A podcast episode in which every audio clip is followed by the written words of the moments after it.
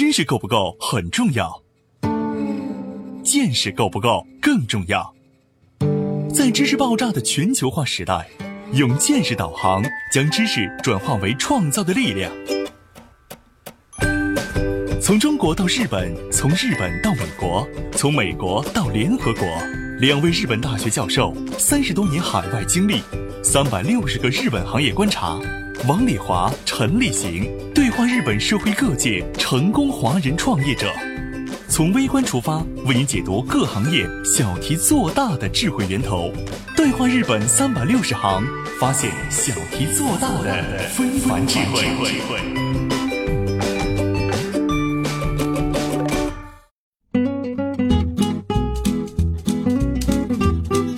大家好，欢迎您收听今天的对话日本三百六十行，发现小题做大的非凡智慧。我是王丽华。今天我和一个年轻的建筑家小江聊了一下日本的建筑师所体验到的在日本参加设计和在中国参加设计的一些区别哈，一些看法的不同的地方。日本的设计呢还是比较被认可的，在日本搞设计更注重人情化的东西哈。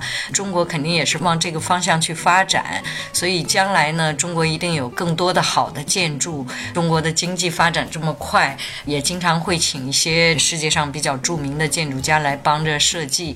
设计呢，实际上我一直在讲是一种服务，是为客户服务的，为业主服务的。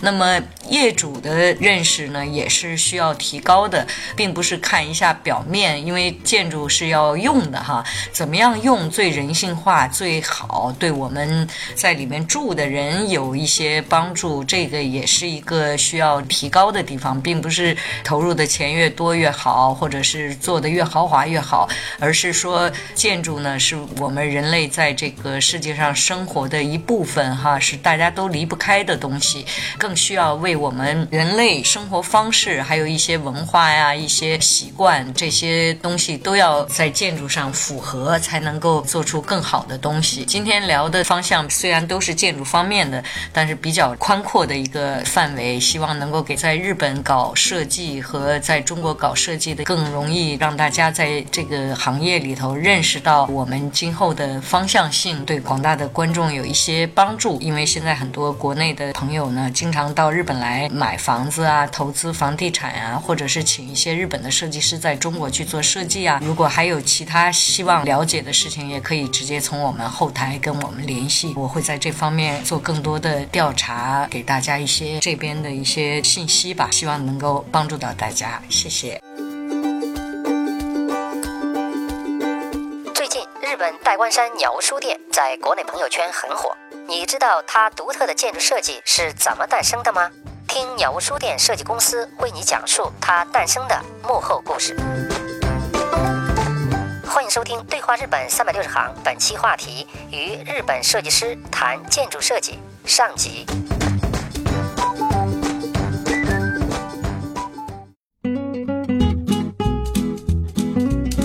天小江来跟我们谈一谈关于在日本和中国的建筑设计这一方面的，很多朋友都感兴趣哈。因为我最近听很多朋友说，在中国看那个，你知道有一个叫 Before After 的那个节目啊，中国好多朋友都跟我说对这个特感兴趣。小江你好，哎你好，请你自我介绍一下你现在的日本的公司和你们在中国公司的简单的情况。啊，好的，呃，我现在所就职的公司。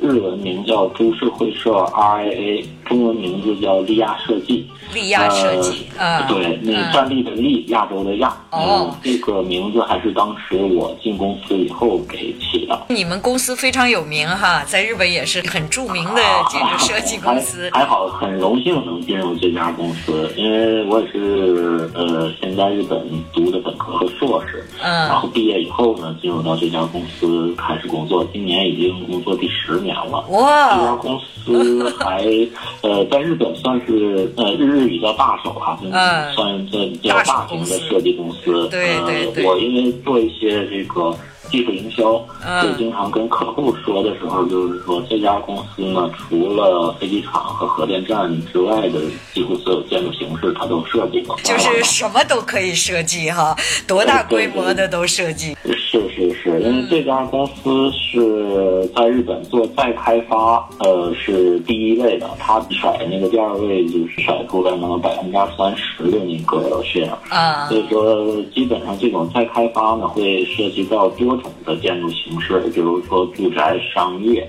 甚至有一些养老，甚至有一些其他的那个建筑形式都会融合到移动或几栋建筑中去。啊，呃，所以它的用途呢可能会含呃多种多样的用途吧。所以这范围特别大的建筑形式用途多一些。我们是在青岛有全资的子公司，然后在沈阳、上海、北京和广州有这个我们的呃算是办事处吧。啊，那范围还挺广的哈。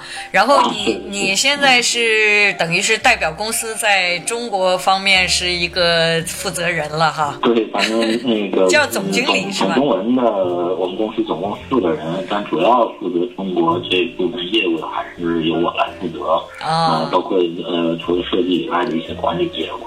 哦，管理这个包括营业什么你都管是吧？啊，对对对。你现在至今为止在公司工作都有哪些业绩呢？这个项目分两种项目吧。嗯。呃，第一种项目是在日本做的，呃，已经竣工的项目，正好。那个这个月末，我呃在日本做的最后一个项目，呃是要呃就彻底竣工，要交给客户的。嗯。啊，这件事情还要去现场再看一下。我在日本基本上是这种综合体项目做的比较多一些，就是我们公司最擅长的。嗯。第一个项目就是一个轨道交通综合体，它叫相模大野，是六万平米，然后下面有商业，还有一个医疗街，然后在上面是顶着那种租赁式和。这种商品房的住宅，嗯，综合性相当强，嗯，然后呢，它跟这种轨道交通是直接相连的，所以说特别方便。嗯，在日本基本上很少有这种就当天卖光的楼盘，那个项目是当天卖光的，还 比较人气一些。呃，当天就卖。然后后来呢，做了一些高端的住宅，日本的那个呃野村野村不动产的一些住宅，野村和三井的大客户这些住宅。在入公司的第三个年头吧，我就开始锻炼一些中国的项目。从开始做中国业务以后呢，呃，基本上项目的数量要比在日本，嗯，至少多了三倍。哇！啊，但是 是就是它的周期要比日本的快好多。在中国，我们建成了呃，比如说那个青岛的市民公共卫生中心，呃，在去年竣工的一个养老院还比较出名。然后得了嗯 WA 中国建筑奖和日本建筑学会这个奖双料的一个奖，啊，这个我还是比较自豪的。你刚才介绍说你们公司做很多大项目，包括你也参加的一些这种综合体的大型的城市项目哈。你们公司好像非常著名的一个在日本各地都有的一个书店，书店对，那个书店非常有特色哈。中国朋友圈上比较火的那个有一个书店叫鸟屋书店，对，鸟屋书店。那个的第一号店是我们公司负责设计的啊，在这儿说明一下，那个的建筑设计是最主要是我们做，是吧？其他有一些他配合的，对。业主这个 CCC 也是非常专业的一个公司，经常在国内，嗯，日本公司不是特别擅长宣传自己，当然这个有我的责任啊。一号店的那个鸟屋书店代官山的店，T 二个是我们做的，对，那个最有名哈。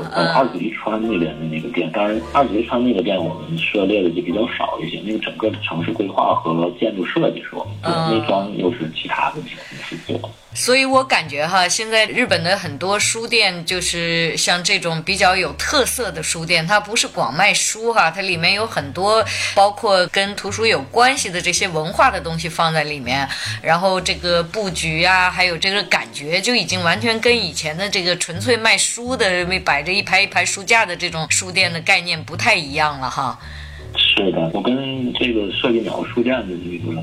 呃，设计师就我们自己公司的设计师私交很好，我们经常一起吃饭。嗯，然后他就跟我说过，最开始呃设计这个书店的时候，日本叫事业规划，也相当于我们的策划吧。书店的这种设计来刺激人的深层的购物欲啊，也就是说，当你的书架上摆着一本杂志，这本杂志上写着一个成功男人必须拥有的十管笔。嗯。然后呢，你在你转过这个书架之后，后边这十管笔都摆在那儿，那很有可能就实际你在这儿直接把这个笔就买了。这是其实是商业策划以及这个。呃，整个建筑设计一个集大成的一个思维。对这个东西，在现在的各种鸟屋书店它都有所呃体现。嗯，当然，戴冠山那个好像是呃评价最好，因为它投入的也相当多，光一个外立面就花了超多的。我以前也跟学生经常讲哈，就是大数据的概念哈。呃，其实日本很早就用大数据，当然不是用计算机的大数据，而是用统计的大数据哈。他们哪怕一个便利店，便利店人进去以后，通常往哪个方向走？最先看的是什么东西，然后最后呃，由于它这个动线的设计的比较合理，放的东西比较合理的话，它的这个就是产值产值就会比一般的那个没有考虑这个大数据这种计算的要高。所以呢，我觉得书店呢，像你们虽然说是设计书店，但实际上是把这个去书店的这些人的心理、这些人的这个行为方式都做了很多的。的分析调查，所以才能够做出一个能够提高他的购买意欲的这种手法。所以我觉得戴冠山是开辟了这个一种新的贩卖方式的一个书店。其实我在国内前年我在重庆去讲学的时候，也在一个书店做过活动。我感觉那个书店也已经就是发展到跟一般的书店不太一样了，里面还包括有讲座的地方，有这个舞台，然后还有你慢慢看书，坐在那儿一边喝咖啡一边看书的这些地方也都有。但是我觉得国内不一定是统计学上来的这种灵感，而是说现在的这个各各种各样的店都包括就范围越设越广，所以它设计呢就掺入了很多更华丽的东西、更有意思的东西，和这个你们设计鸟屋书店时候的那个数据分析还是不太一样，是吧？啊，应该是因为这种数据分析呢，往往是业主方、包括策划方、包括设计方同时进行完成的。自从有了这个鸟屋书店的业绩之后，从国内也经常有一些业主找到我们说能不能给我们来做，呃，但做法上专业度还是较。日本比这边要差很多，因为日本是讲求他自己有一个运营的技术核心，然后依托在这个平台上，再由我们来进行美观以及所有动线上的整合的设计。嗯，但是呢，国内往往这种运营的核心以及策划的核心，反倒被一些呃，就你说的白话一点，比较能扛的设计师抓去了。对对对，然后他就去呃用这种语言的这种华丽的语言去表述这些东西，但其实真正在呃，运营上往往业主方反倒更有经验没法贯彻他的这个思维，这样的话在后期的运营上会出现一些问题。当然，可能我们国内现在研究这个能力，我觉得特别强。嗯，因为带着我们的这个设计师回头去看的时候，有一些书店，呃，已经就是做的很有模有样。啊，我们中国人比较聪明，有对，很快就能还好还好。我觉得应该未来是很值得。那个期待的一个领域，是，特别是商业，国内现在的实体商业不是特别好，嗯，它跟日本的这个实体商业的运营方式又不太一样，对，呃，有可能把日本的东西直接拿过去，反倒又水土不服，嗯，应该会有一些人能够把这种线上与线下的商业融合起来，重新创造一个新的这种呃商业形式，也说不准，对，呃，作为设计师来说。我觉得应该，嗯，有很多人会研究出来这些东西。在研究出来这些东西之后呢，可能我会依照他们的这个运营方式，再去给他设计一个更新一种的建筑形态，也说不准。对。稍事休息，马上回来。对话日本三百六十行，发现小题做大的非凡智慧。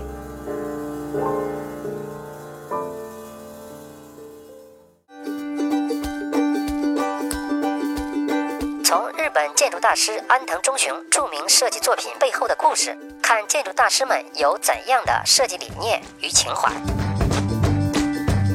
面对近年来中国越来越多的人到日本买房投资的现象，让我们听听日本建筑设计师的专业分析。目前到底该不该到日本买房投资？欢迎收听《对话日本三百六十行》，本期话题与日本设计师谈建筑设计上集。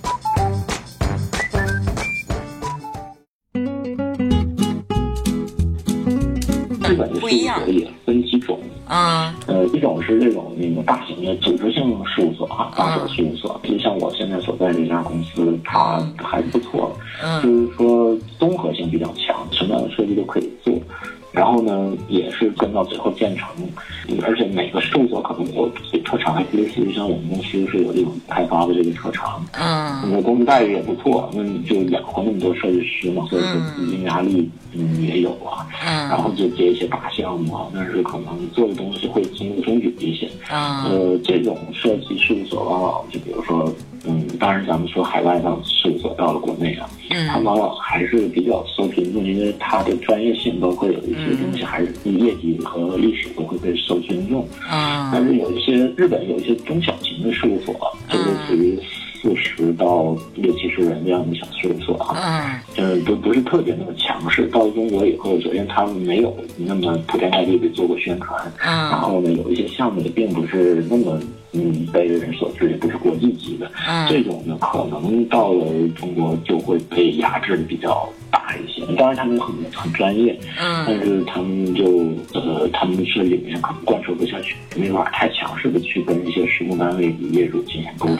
大师事务所去了就不一样了，对对，基本上去了以后就汇报啊，presentation 啊，直接就都能搞定。嗯，一次会议基本上在下一次就进入施工部，这都我也都见过啊。所以这三种事务所不是特别一样。当然，你有一些小的个人事务所该去了，那就比较麻烦了啊。就是我昨天跟我们的有一些比较关系好的设计师沟通，嗯，他在中国接了一个项目，本来说应该有一些钱进入到他的。这个账户呢结果，他自己因为没有地方放样板，把他自己房旁边的房间给租了下来。啊，结果租了第二周，人那边中国就直接告诉他，这个项目没有了，结束了。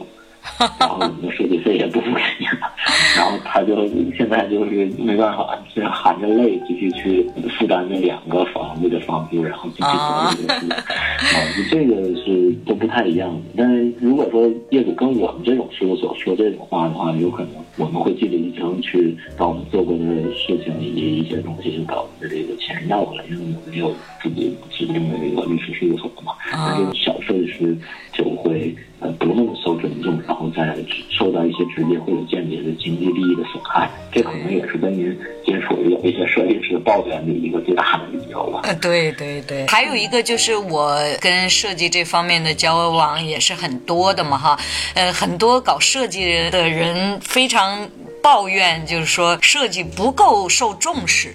就是觉得搞设计的人怎么样都行，就是最终你给我弄好了就行了，这种感觉就是不是特别尊重这个设计成果或者设计的劳动，是不是有这种感觉？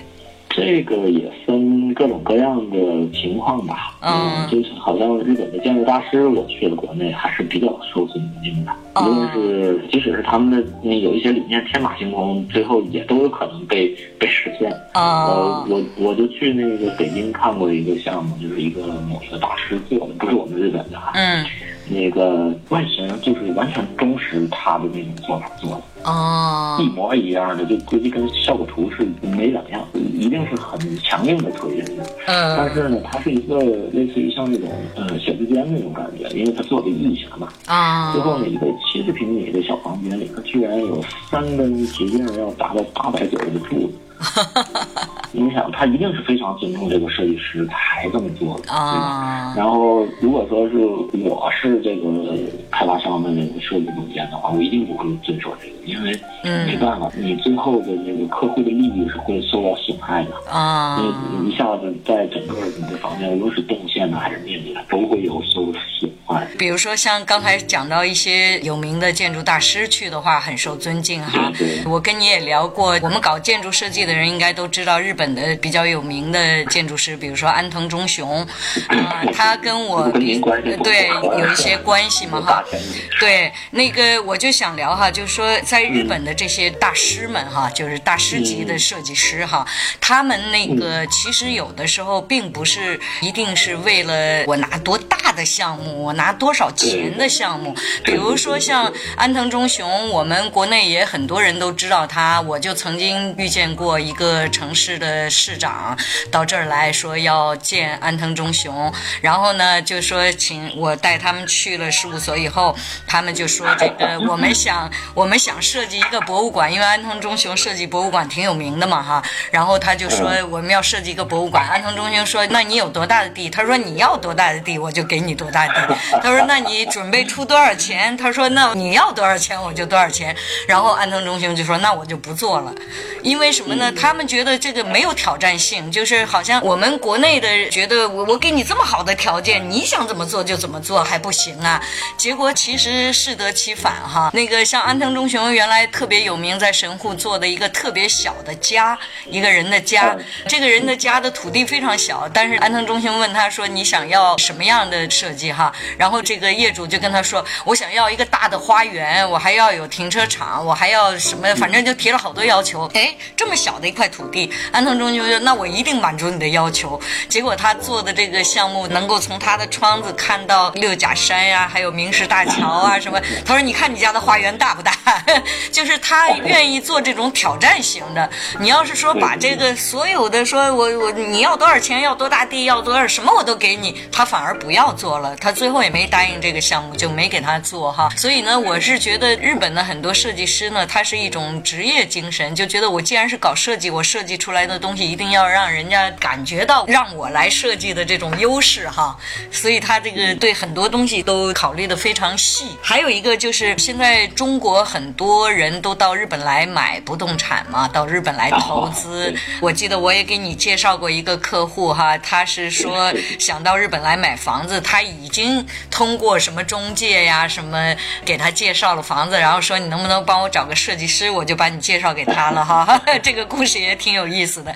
很多国内的人到这儿来是通过中介来介绍。我最近还有很多朋友来这儿，就是现在很多人都包括留学生都在中介房子，所以我是觉得呃这个有点乱套哈。你能不能给一点应该注意哪些？应该给他们一些什么建议？呃，这也分几种吧。像您给我介绍那是那位先生吧？嗯，他其实是很有理想的一个人。他想，我想做成这样的，我想做成那样的。他他有很多想法。嗯，但是呢，局限于日本这边，他的资金情况以及他的过往的这些事情，有可能，嗯，最后他只能是。呃，做一个改造性的东西，嗯，然后呃，不可能把它买到的那种再拆掉重做，但是还不错，他应该做的比较有品位。当然，就刚才您说的，有一些留学生都在做房产中介的这些事情，嗯，往往是一种投资行为。